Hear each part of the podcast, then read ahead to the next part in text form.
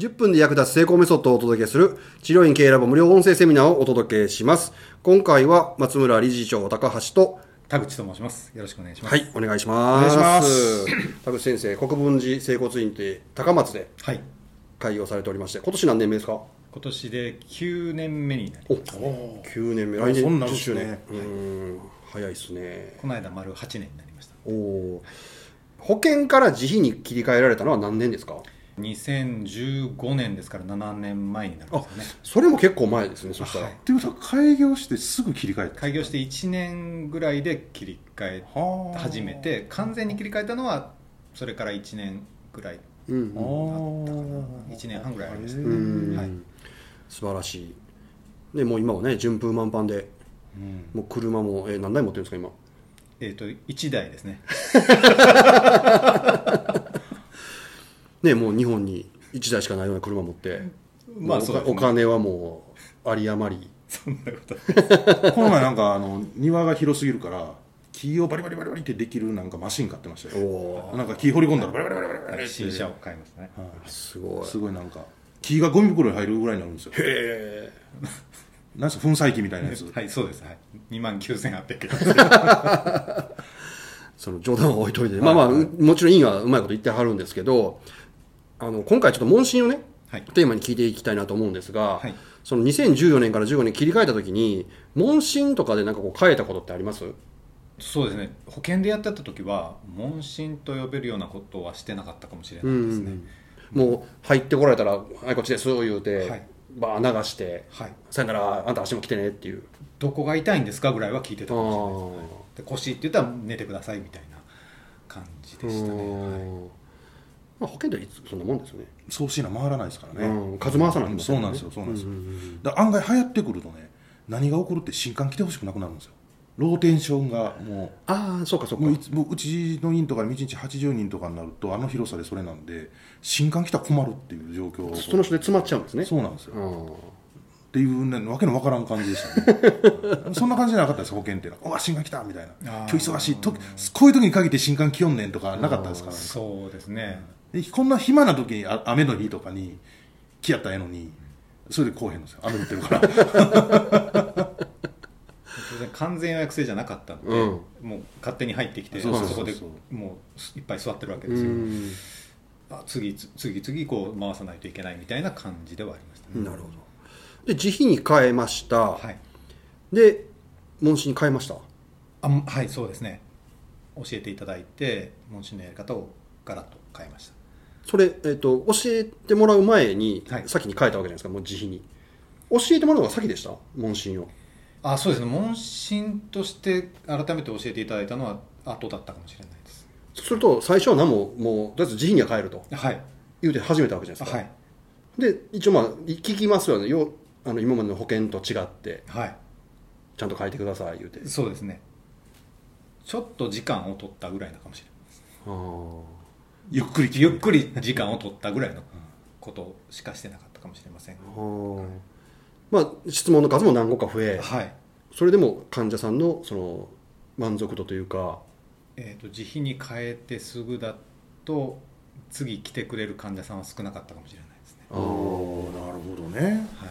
それやっぱり悩みますよね、自費変えて売り上げ上げなあかんのに、はい、なんでやろうと。そうですね、まあ、窓口でいただくお金も数百円から数千円に変わるわけですから、こちらとしてもいろんなことを提供しないといけないと思いながら、うん。でもうまくいかないということがやっぱり当初はたくさんありました、あーめっちゃ怖いですよね。はい。松村さんは？はい。最初からうまくいったんですよ、あのねこれ言うとあかんのですけどそうなんですよ。問診変えて？問診は僕変えてないんですよ。変えてない、うん。うん。というのも保険時代はうん。最初の問診に時間がかけれないから治療しながら話を聞くんですよ、うんうんそれを問診という時間を取ってるのが自費なんで。やってること何も変わってないんですよ。だから保険時代からもちろんリピート率は変わらずなんで。だから僕が断らない限り来ますよ患者さん。言い方悪いですけど。あもう来んなみたいな。もうあかん。もう喋らんでやもう参考参考にならへんわ。そうそうそうそう。そうなんですよ。でもやっぱ意識の持ち方は関係あんのかな？うんあのだから僕まああの問診を会員の先生にお伝えしてる時に一番コツは何っていつも言うんですけど、まあ、興味を持つことですよ。ああ患者さんにね。はい、だからなんでそうなったのかとかなんでこの人こう言ってるのかっていうそのホワイを考えない人が多いんでそこやでっていう話は。うん。だから田口先生はもともとそれが思うタイプやと思うんですよ。極論ムカつく人にもこいつなんでこんなんやねんって思うタイプやと思うのでそういう方がいい向き向いてるかああなるほどね。はいじゃあもう確かにそうやけど。でやっぱりきっかけは問診講座受けてからですか？あもちろんです。はい。そこからあこうやってやんねやっていうのを学び、はい。ほんならやっぱ変わりました？もうガラッと変わりました。もちろん練習は必要だったんですけれども、うん。台本を作ってやるようになってから聞きそびれることもないですし、うん。患者さんもお話をしてくれるようにだんだんとなっていきました。おー。すごいねでもねやっぱりこう型がないと何聞いていいか分からへんし、はい。何聞いていいか分からへんこうふわふわしてるさっきの松村さんじゃないけど意識の問題ってあるやろうから、うんうん患者さんも不安になりますよね。不安が同調して、そうそうそうそう。そうなんです。でそれがちゃんとなんか型があるだけでちょっと安心して喋れるから、はい。患者さんも安心するのかもしれないですね、であと、まあ、先ほど台本って言われたんですけど実はあの、まあ、スクリプトってトークスクリプトじゃなくて言ったら質問リストじゃないですか、はい。問診講座で作るのって、だから結局何聞くっていう話うん。になってくるから患者さん結局聞くことが主体になるじゃないですか、はい。あれがトークスクリプトならただの台本通りに読んじゃうから言うたら喋りが多くなって多分リピートは上がらない、うんうんそこがちゃんとできてはったんじゃないかなと思いますね、社会人時代もお客さんと話をすることってありますよねもちろん。あそうですね。はい。でそれはやっぱり役に立ちました？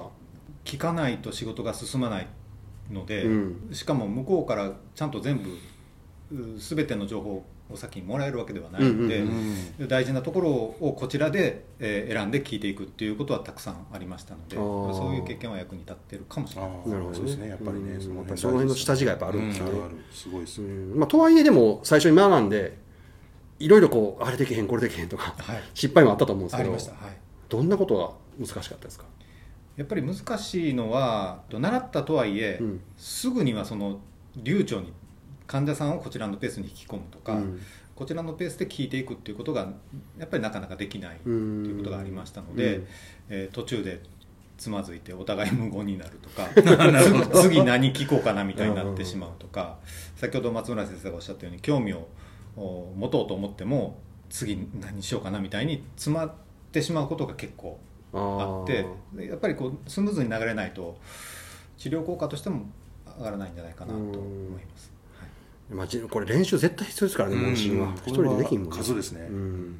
それやらないとダメなんですけどでもその前にやっぱり自分が何聞くとか自分が何をするっていう自分が踏まないといけない手順を自分がちゃんと理解してはい。や,、やんないと相手に気にする前に俺が何喋ろう？え次何喋ろう？ってなってるからね。はい絶対できないですよね、視点が自分になっちゃう、ね。うんそこをやっぱりもう訓練するしかないですもんね。そうですね、はい、訓練と訓練は一番大事だと思います。うん。なんかこう自分でこういう形で訓練したっていうことってあります？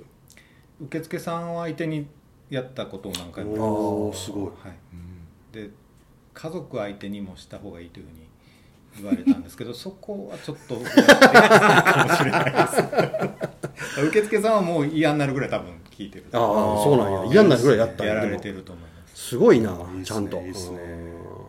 まあ今となってはもう田口先生問診他の追随を許さないぐらい。いやいやそんなことないです。お上手になられて全然。まあ結果も出てらっしゃるんですけどもし今、はい。当時の自分に何かアドバイスするとしたら、はい。なんかどどんなアドバイスします？自分なりにはできんぞっていうのは言っておるですね。お いきなり厳しいなった厳しいね、ねいや当時の自分にです、うん。はい、うん。自分なりにやったらうまくいくんじゃないかってやっぱり思いがちなんですけど、うん。そんなはずはないのでできてる方のやり方を聞いて、うん。あそこまで細かく教えてくくださるっていうのはないと思いますのでそのやり方をそのままやればやっぱりだんだんと練習すれば上手になっていくんじゃないかなと思います、自分なりだと時間かけても上手にはならないと思います、失敗する人のほとんど自分なりですもんね。はい、大体僕の方連絡来るんですよ。あの自分なりに頑張ってみます。あ潰れたな、まあでも田口先生でもちょっと自分なりにやってみようと思ってちょっとあーってなったことがあったってことですよね、はい。逆に言うとね、それに気づいて直せてああこれいけたって思ったのってどれぐらい経ってからですか？やっぱり最初にき学んでからは1年2年。あやっぱ経ってますか。はいかかるんじゃないですかね、うんしかも田口先生問診講座ほぼ毎回出ておられますもんね、はい。よっぽどの何かがない限りね、ほぼ解禁なんですよね、でそれでずっと練習もされて1年か、うん。しかも下地もあって、うん。でそうじゃない人はやっぱりそれ以上に時間かかるやろね。うん、でやっぱり今は田口先生とかももちろん患者さんが多いんで、極論言ったら患者さんが多いイコール新患さんの数も比例してそれなりじゃないですか、練習回数は増やせるじゃない？ですか、あそっかそっか。どんどんブラッシュアップされていくじゃないですか。今もずっとね、けど例えば流行ってないの人は問診が下手だから流行らない流行らないから練習する環境がない、悪循環なんですよね。どっかでもう立たなしゃあないね。そうですね。はい。それが断ち切れたらさそのもう好循環のスパイラルにバーッと入っていくから。そうそうそうそう。もうで結局お金もらって練習しよう思ってもお金払ってくれる人がいないんだから、もう言ったら自分が金払って言うたらセミナーを受けるとかまあそういうのして練習する場所を作らないことには無理ですよね、うんと僕は思いますね。ね。いつもこれは問診講座のところに関わらずいつも治療でもそうなんですけど、思いますね。確かに。